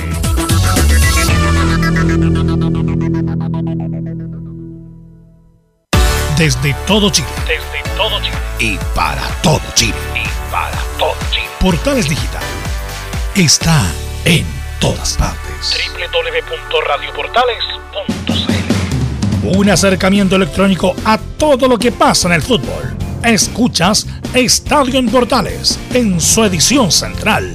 La primera de Chile, uniendo al país de norte a sur.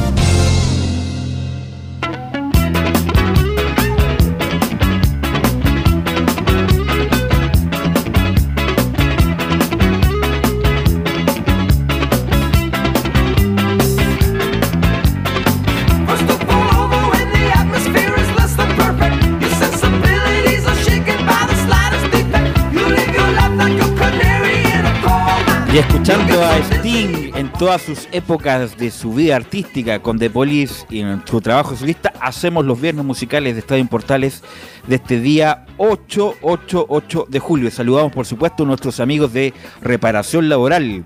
¿Tuviste un accidente en tu trabajo? ¿Te sientes con las manos atadas? ¿Te pidieron injustificadamente? En Reparación Laboral Te asesoran y acompañan abogados especializados en derecho del trabajo. Los resultados los respaldan. Consulta gratis a lo largo de todo Chile en reparacionlaboral.cl porque reparacionlaboral.cl es tu mejor respuesta. Ahora sí, de Santiago nos vamos a la hermosa ciudad de Antofagasta donde está Juan Pedro Hidalgo para que nos comente toda la actualidad, todas las novedades del conjunto nortino. Juan Pedro. Este Deportes Antofagasta, un saludo nuevamente, que va a enfrentar a la Universidad de Chile. Hoy más que nunca con la necesidad de, ganar, porque está colista de este torneo, requiere estos tres puntos de manera urgente la escuadra del CEA, lo sabe Torrente y compañía, y eso eh, es la suma urgencia que mete presión al plantel de Deportes Antofagasta. De hecho, el rumor de pasillo durante la semana decía de que el gerente técnico de Deportes Antofagasta, Víctor Villasuna, había hablado con el plantel de que esto hay que sacarlo adelante, porque si no la situación a fin de año sería complicada y donde podrían haber incluso PLR para algunos en el plantel y el mismo eh, la misma gente que trabaja en la parte organizativa del Club Deportes Antofagasta pensando en que esto podría ser terrible de aquí a fin de año, esperando claramente que esto no Preguntas, suceda. Juan Pedro, para, el, para la gente que no ha visto jugar a Antofagasta. ¿Cuál es el problema de Antofagasta? Por ejemplo, hablamos de la U y siempre el problema de la U es un problema defensivo. ¿Cuál es el problema de Antofagasta en cuanto a funcionamiento? sector medio y la falta de gol que ha tenido Deportes Antofagasta claramente yo creo que uno de los problemas que se ha generado porque la defensa eh, dentro de las falencias que ha tenido ha podido ordenarse a pesar que con Cornejo ha tenido algunos problemas pero el arquero ha ayudado bastante en, en ese sentido yo creo que el sector medio y la parte ¿Quién de es el titular, del- el Mono Sánchez o eh, Ignacio? mm, ¿Quién es el titular, el arquero? Es que lo que pasa es que, a ver, Ah, no hay suponíamos- titular, un problema ahí. Suponía que iba, que iba a ser eh, el Nacho González, pero al Nacho final, González. de acuerdo a la, a la alineación que propone nuevamente, va a ser el Mono Sánchez, el, el arquero del Club de Deporte Antofagasta, y es ahí, se le preguntó el otro día, ¿quién va? ¿Va a quedar definitivamente? No, va a ir probando uno a uno para definir quién va a ser eh, efectivamente. O sea, los dos han cumplido de muy buena forma en la escuadra del... ¿Juan Pedro? eh, Ahí se nos fue Juan a la Pedro. altura del arco de la escuadra de Deportes Antofagasta para ver definir. Yo creo que al final definir un equipo titular, una estructura ideal que tenga el técnico Torrente de la escuadra de Deportes Antofagasta en esta oportunidad. Otra pregunta, Juan Pedro. La cancha, ¿cómo está la cancha? La cancha está en buenas condiciones, lo que fue el partido con, eh, con Limache, la, la- la cancha, si tenemos que poner una nota de 1 a, de 1 a 7, le podemos poner un 6-6-5. Estaba bien cuidada, bien mantenida, ningún problema en ese sentido, se pudo hacer muy buen partido. Si comparamos lo que estaba, que usted hablaba de Santa Laura o de San Carlos, está en muy mejores condiciones. Perfecto. La misma, eh, el mismo gramado del estadio original se podría hacer un partido sin ningún problema, un muy buen eh, compromiso este domingo a las 15 horas. Y agregar que Deporte Antofagasta definitivamente el único refuerzo que llegó fue Nicolás Peñailillo y que no van a llegar más refuerzos ni se va a ir ningún jugador de Club Deportes Antofagasta. Se cerró la puerta para los que salgan como para los que lleguen en la información que hay en este momento en Deportes Y, y la Antofagasta. pregunta, la pregunta es, ¿es- ¿eso es bueno o malo? Desde el punto de vista pensando en que se buscaba un defensa más, yo creo que no es tan buena la opción que toma Deporte Antofagasta, porque por ejemplo te comento, que lo quería agregar después, pero Nicolás Peñailillo que no estuvo jugando varios partidos y que se incorporó y jugó partidos con Cobresal, se resintió desgarrado a estar dos o tres semanas fuera. Chuta, Entonces, el, el- el que llega, el refuerzo que llega va a estar fuera dos tres semanas. Jason Flores, eh, Jason Flores también es baja en Deportes Antofagasta. Eh, Andrés Robles, que estaba, que estuvo lesionado, se reincorpora nuevamente al equipo titular. Esperemos que bajo la llegada de él también se pueda dominar la defensa de, de la escuadra del SEA, pensando en las opciones que maneje quizá para el partido siguiente el técnico de Deportes Antofagasta. Entonces son varios detalles que maneja esta escuadra SEA respecto también a las bajas, los que se van incorporando y lo que quiere o, buscar definitivamente el técnico de Deportes Antofagasta. Eh, reacciones, escuchemos eh, a Manuel López, quien habló respecto a Universidad de Chile, eh, el argentino goleador de Deportes Antofagasta, y también hay que hay que meterle, y él va a seguir definitivamente en Deportes Antofagasta. Eh, la verdad que se viene un partido complicado, como lo son todos en el torneo, es un equipo grande, pero bueno, esto es fútbol, hay que seguir, quedan todavía 14 partidos, así que hay que, hay que darle con todo y seguir mejorando. Somos locales, tenemos que empezar a sumar para poder empezar a salir de la zona en la que estamos, somos conscientes, vamos a corregir y vamos a seguir puliendo la, la idea del profe, así que eh, como dije, hay que, hay que seguir metiéndole. Esto recién empieza, pero bueno, hay que empezar a sumar porque si no después se nos alejan los que están más cerca. Yo siempre lo dije, yo mi cabeza está acá, eh, tengo contrato con el club, así que yo me debo al club, después lo que pase fuera no, no me incumbe a mí, está mi representante con esos temas, así que yo estoy me- 100% metido con la cabeza acá, intentando sacarlo al club de la, de la zona en la que estamos. Otra, una- pre- otra pregunta, Juan Pedro. ¿Es Dígame. solamente público local o hay público visitante? La información oficial es que es público eh, para visita y como para eh, hincha de deporte Antofagasta. Ya. Eran 5.000 personas que se iban a recibir. Fue bastante complicado porque recién ayer en la tarde, a eso de las 5 o 6 de la tarde, recién se liberó el link para la venta de entrada. Y además que en un momento se colapsó, la cerraron y al final, entre los que pocos las pocas personas que pudieron comprar, eh, el valor también estaba caro porque se aprovechan indudablemente los equipos para poder cobrar un poquito más para este tipo de, de partido por todos los temas que, que vivió Deporte Antofagasta cuando los equipos grandes. usted que es de la zona y cubre regularmente, ¿hace cuánto tiempo que no hay aforo total? Y y estoy contando, antes de la pandemia incluso, de 15.000 personas el regional de Antofagasta.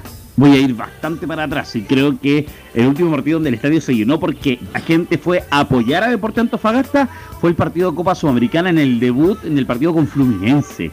¿Y eso fue? ¿Qué año? El 2019, inicio del 2019 si no me Ya. equivoco, o 2018 Porque la- donde el, el el regional estadio de- fue a- la gente fue a apoyar a Deportes Antofagasta. El regional, al de, equipo ya, el regional de. Antofagasta sie- siempre tiene acotado el aforo o el misma dirigencia dice, no, o sea, hay que, hay, hay que gastar mucha plata en seguridad, mejor dejémoslo en 4.000, 5.000. Casi nunca el estadio regional, como por eso te pregunto, eh, está con lamentablemente el estadio lleno. Es por lo mismo, lo hemos hablado varias veces, Velu, ese, ese punto, que la cantidad que pide Deporte Antofagasta siempre es menos. Pero ¿qué pasó en el informe de, partido Colo Colo? Que decían que la cantidad de gente que se había autorizado, que eran 10.000, al final habían 15.000 aproximadamente, Deporte Antofagasta pidió 10.000 y que habían, ejemplo, tenían que tener 100 guardias, pero la cantidad de guardias que habían pedido no era la que correspondía definitivamente a la gente que llegó, que es la maña que ocupan siempre los equipos chilenos pedir cierta cantidad de aforo, pero siempre sabemos que sobrepasa, porque lo- uno conoce los estadios, sabe la gente que llega y, la, y más o menos los espacios que se ocupan. Entonces, es como el espacio. Al- creo que Lauri, Lauri me pidió un dato, ¿no? En la Copa América, un- la Copa Sudamericana 2019 de Juan Pedro, justamente en esa gran serie ante Fluminense. Exacto. eh, exacto, por la Copa Sudamericana. Escuchamos otra reacción eh, respecto a lo que dijo también el jugador del Club Deporte Antofagasta. Eh, Bravo, eh, quien se refirió también a la compl- complicado que están y también sobre el rival, Universidad de Chile. Eh, sí, nosotros sabemos que estamos en una situación complicada. Eh, nosotros lo que más queremos es jugar con jugar de local, no nos importa el rival. Eh, sabemos que el Club de Chile es un equipo grande aquí, pero nosotros confiamos en lo que podemos hacer de local. Este, este estadio es muy complicado con la altura y creo que lo hicimos bien, pero bueno, es lo que necesitamos el resultado. Así que estamos convencidos que de local vamos a sacar provecho y bueno, vamos a poder sumar de a tres. Federico, ¿qué sabe de Camarín de Juan Pedro, Juan Pedro, Juan Pedro, ¿escuché mal o dijo altura? Eh, por lo que había sido el partido con Cobresal, porque son reacciones Ah, que tenemos, ya. son partidos- reacciones Ya. que tenemos de, de ese partido. Ah, perfecto, perfecto. Dije la altura, tuta. No sabía que Antofagasta había altura. No, no. Chile está cambiado, pero nunca tanto. nunca tanto, Ya, nunca tanto geográficamente exacto. Para ir ya con el técnico de Deportes Antofagasta, escuchamos lo que se refirió también respecto a lo que es la presión, el poder revertir esta situación, el apoyo de la hinchada, el técnico Torrente siempre con el buen verso que tiene el argentino.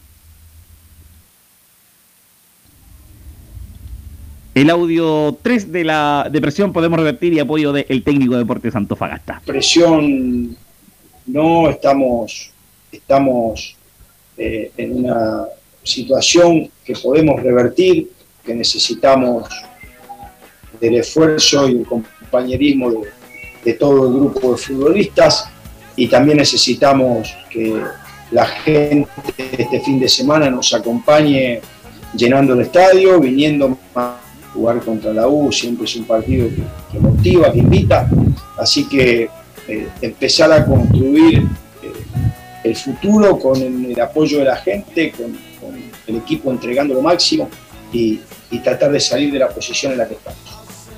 Es lo más importante, salir de la posición que estamos y hablar del apoyo del hincha, pero acá hay un tema, siempre al final llegan más hinchas del equipo rival que el mismo eh, Deportes Antofagasta. La siguiente de Torrente se refiere a la Universidad de Chile, Universidad de Chile rival de este día domingo. El equipo es un equipo grande, histórico, que normalmente pelea los torneos de la zona alta de la tabla, que en los últimos años se lo ha visto eh, rara- raramente eh, para lo que es la historia de la U en la zona baja pero que ahora está en una zona media, con un progreso, con un nuevo cuerpo técnico y, se ha visto eh, que viene de un triunfo, ganar siempre es bueno, más con un hombre menos, eh, es un buen golpe anímico. Eh, tiene futbolistas, tiene un estilo de juego por, ser un equipo grande y, bueno, encendido, aprovechar nuestra localía y, tratar de, de lograr hacer un buen partido para imponer. hacer un buen partido, misión importante que tiene el técnico Torrente. La alineación sería con Sánchez, Rodríguez Bravo, Cornejo, Cordero, Orellana, eh, Collao o Nieto, eh, Díaz, eh, Fredes, Hurtado, arriba Manuel López, el delantero del Club Deporte Antofagasta, el equipo que ocuparía, a más de no mediar nada aquí a mañana, el técnico Javier Torrente para el partido del día domingo, 15 horas. Eh, arbitra Julio Bascuñán, desde las 14 estamos en vivo, el equipo de Tres Deportes y Estadio Portales eh, para este compromiso desde el Estadio Regional Calvo Bascuñán entre Deportes Antofagasta y Universidad de Chile, un CDA que tiene que tirar toda la parrilla para conseguir puntos. Los tres son fundamentales para la presión que es salir del fondo de la tabla y dejar de ser el colista por lo menos quizá un par de horas y quizá un día o una semana de este torneo nacional Velus Bravo. Ok, gracias Juan Pedro. Ahí estaremos complementando su transmisión, así que ahí nos escuchamos el próximo domingo, Juan Pedro. Estamos ahí, va a estar usted, eh, todo el equipo de Estadio Portal y Tres Deportes para este partido. Abrazo tremendo, buena tarde. Gracias Juan Pedro. En 30 segundos, Giovanni, eh, Camilo, ¿cómo proyecta el, partido con lo ya escuchado de la U y con lo ya escuchado de Antofagasta, Giovanni? Giovanni, Giovanni se fue a dormir la siesta, parece ya. O está viendo una película en Netflix. Bueno, eh, Camilo, Uy, un partido que va a ser vital para, ambos equipos, eh, pero me imagino con la U intentando, tendrá que, que proponer ahora la U, eh, por, por ahí por ahí lo veo, con Antofagasta más bien defendiendo, intentando un trabajo más defensivo por el lado de Antofagasta. ok, habló el profesor Quinteros, Nicolás Gatica, usted con el reporte de Colo Colo. Sí, exactamente, habló el técnico de Colo Colo Gustavo Quintero, donde, bueno, volvió en, en cierta forma, hizo lo mismo que dijo Ariel Holland, por reconociendo la superioridad que hay entre los equipos chilenos y brasileños, o que estamos a un nivel muy lejos todavía, también por los refuerzos, de hecho se molestó con una pregunta que la vamos a escuchar de inmediato y también por supuesto se refirió al probable equipo que va a presentar el domingo ante Deporte La Serena, donde por ejemplo, bueno, Leonardo el Colo Gil está con algún problema físico y bueno, ya dijimos las bajas que tiene Colo Colo, Óscar Opaso, Esteban Pavés y Jason Rojas por suspensión y la lesión de César Fuentes. Salvo esa duda de Gil, el resto del equipo sería prácticamente el mismo que enfrentó a Internacional de y el que venía justamente el grueso de- de este campeonato del 2022. Así que de inmediato pasamos ya a las declaraciones justamente del técnico Gustavo Quintero. Lo primero tiene que ver justamente con eso, dice el, técnico de Colo Colo. Tenemos una duda con Gil que tiene una molestia. Tenemos ahí una duda con Gil, que está con una molestia. No sabemos si, si lo vamos a usar, porque tuvimos la mala experiencia con, con César Fuentes, que sentía una pequeña molestia y terminó lamentablemente con, un- con una lesión mayor. Así que vamos a analizar hasta mañana a ver si, si lo usamos o no. Y sí, cuando hay muchas bajas y hay que cambiar eh, muchos jugadores y algunas posiciones tal vez, eh, siempre es más complicado, pero uno confía que, que vamos a hacer un buen partido, que vamos a jugar bien y que vamos a, a poder superar futbolísticamente. Ojalá que también el resultado al rival, a la Serena, que va a ser un partido duro, cerrado, eh, difícil. Claro, entonces lo que tiene que ver con Leonardo Gil, después entraremos una formación con Leonardo Gil y otra sin, justamente el volante Colo Colino para el duelo del domingo 17.30 ante La Serena. La segunda de Quintero es justamente lo que decíamos, de la experiencia internacional, dice Gustavo Quintero, los jugadores entienden que se ha hecho difícil competir internacionalmente. Eh, sí, sí, está, los jugadores entienden esto, esto de competir internacionalmente se ha hecho muy difícil para todos, para todos los equipos chilenos. Eh, últimamente nosotros estábamos muy ilusionados porque habíamos, jugamos muy bien algunos partidos de Copa Libertadores y jugamos muy bien el primer partido contra Inter, pero la realidad es otra, la realidad es que cuando vas a competir internacionalmente se hace mucho más difícil, cada vez más difícil. Hay mucha diferencia en presupuesto, mucha diferencia de, cantidad de jugadores y eso afecta un montón. Nosotros llegamos a este partido de revancha con dos o tres jugadores menos de lo, de lo que iniciamos Copa Libertadores y debería haber sido al revés, ¿no es cierto? Debería haber sido tal vez haber llegado a estos partidos con, con las tres incorporaciones o los tres refuerzos para, para utilizarlos. Pero no fue así.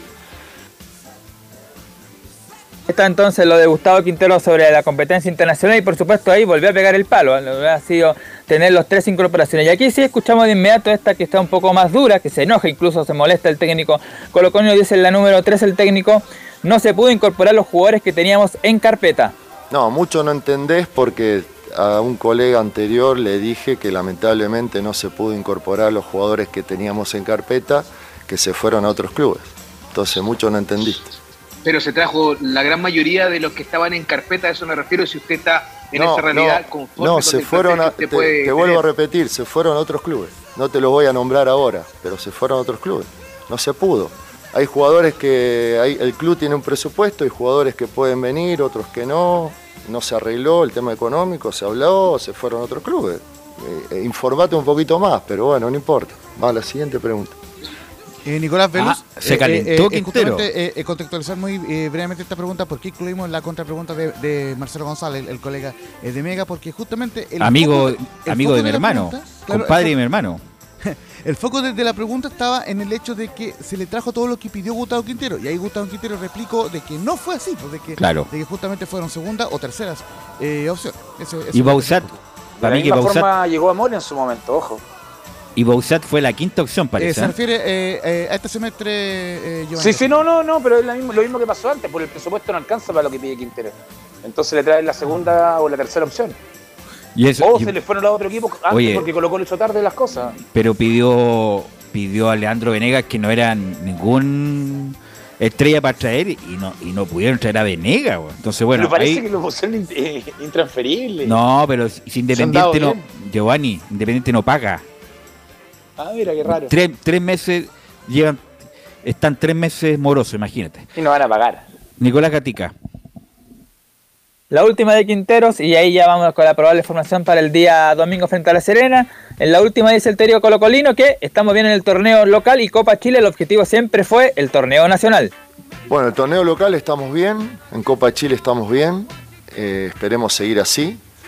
Tenemos un montón de partidos todavía para poder mantener la diferencia o alargarla. Es el objetivo principal nuestro, siempre fue este torneo nacional, el año pasado se nos escapó ahí, estuvimos muy cerquita, cuestiones o, o extras futbolísticas que nos perjudicaron mucho. Y este año esperemos es, poder conseguirlo, ¿no? Es el objetivo nuestro, de los jugadores, de la dirigencia de, y de toda la gente. Así que vamos a ir por el torneo nacional con todo, como va a haber otros equipos que están peleando también, que van a tener posibilidades de la misma manera. Así que esperemos recuperar a todos los jugadores que tenemos afuera, lamentablemente algunos por un tiempo largo. Oye, eh, Nicolás Gatica, este muchacho que viene de Nueva Zelanda todavía, todavía va a venir, va a llegar a Colo Colo. Sí, pero dijo eh, Daniel Morón el fin de semana pasado que el 10 de julio llegaba. El Y domingo. ¿Es, es domingo necesario que venga ahora que quedó eliminado Colo Colo? Claro, esa es la pregunta que se hace uno, si necesita más, pero al parecer sí, pues al parecer viene este juego, así que hay que esperar el 10 de junio, 10 de julio o a más tardar el día lunes, ahí podría llegar justamente Marco Rojas, y que por el momento sí, serían esos refuerzos rojas, o por lo menos incorporaciones rojas, sí, Agustín Bouzat. Antes de la formación, lo último decir que claro, el Club Social y Deportivo Colo Colo a través de un video de su presidente eh, Valladares dijo que van a comenzar una remodelación del monumental, entre ellos la fachada, también por supuesto los accesos, los baños, todo ese tema que, siempre se ha reclamado y además anuncian una estatua para el goleador histórico de Colo Colo y uno de los máximos ídolos, quizá el máximo, Carlos Caselli. Así que eso también va a iniciar Colo Colo una remodelación del monumental con una estatua también para su figura histórica. La probable formación del domingo sería entonces Brian Cortés, Bruno Gutiérrez, Maxi Falcón, Matías Aldivia y Gabriel Suazo, Vicente Pizarro, Leonardo Gil, o si no llega Gil, dos juveniles pueden ser la opción, Dylan Portilla o el jugador Lucas Soto, Gabriel Costa en el medio campo y en delantera Pablo Solari, Juan Martín Lucero y Agustín Bouzat.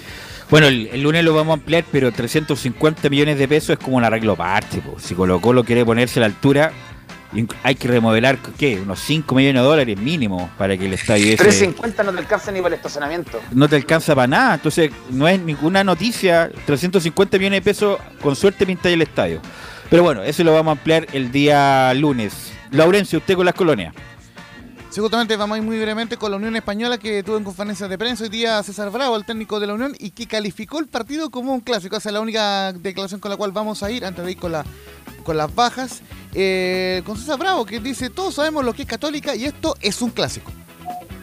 Sí, a ver, todos sabemos lo que es Católica, lo que significa y todos los, jugadores que tiene, la calidad de jugadores que, que componen su plantel. Él está, ellos están en competencia internacional, ayer quedaron eliminados, pero no deja de ser menor la, intensidad y el- el ritmo de partido que tienen internacionalmente. Eh, es un partido difícil, es un clásico de, de independencia de antaños. Nosotros queremos eh, jugarlo como tal. Usted vio ayer lo que estábamos haciendo, la idea de, de cómo poder atacar, de cómo generar esos espacios cómo generar la presión en el medio campo para tratar de, llegar con número eh, con- eh, a la fase ofensiva y tratar de, buscar el gol, que es lo que nosotros queremos. Sin volverse locos, sabiendo lo que tiene Católica y también dónde nos podría hacer daño. Así que creo que hace buena la semana. eh, los jugadores, insisto, están bastante compenetrados. eh, hay una unión bastante buena y que se ve de, de poder revertir la situación en el inicio de la segunda rueda.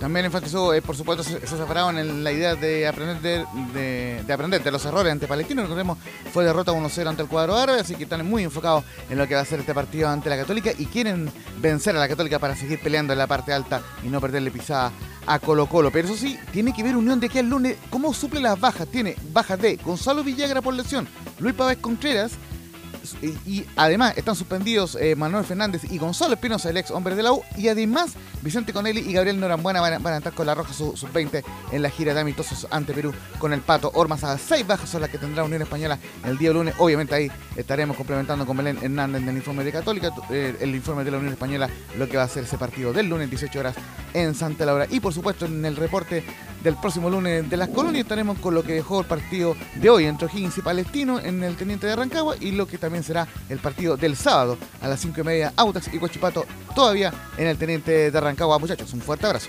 Ok, gracias Laurencio Valderrama. ¿Algo más, Giovanni Camilo? Sí, a nivel internacional, Velus, Ángel Di María en la Juventus, finalmente. Uh, sí, un extraordinario Acaba jugador. Extraordinario jugador, la va a romper en la Juventus, no me duda. Sí, Giovanni. Di María en Portugal, en el mejor equipo, Benfica, Paris Saint Germain, Real Madrid y ahora se va- Manchester United, ahí le fue mal, sí. Sí, no, pero los Sí. mejores, los equipos más populares por lo menos. No, un jugadorazo. Ángel Di Solamente María. equipo grande. Ángel Di María es un, iba a terminar la carrera en Fernández Vial, dijo. Es lo que quería después de Rosario, quiere terminar en Fernández Vial. Muchas gracias, muchachos, muy amable. Eh, gracias, Emilio, por la puesta en el aire. Nos escuchamos el fin de semana, pero la edición central el lunes, 13.30 horas. Muchas gracias.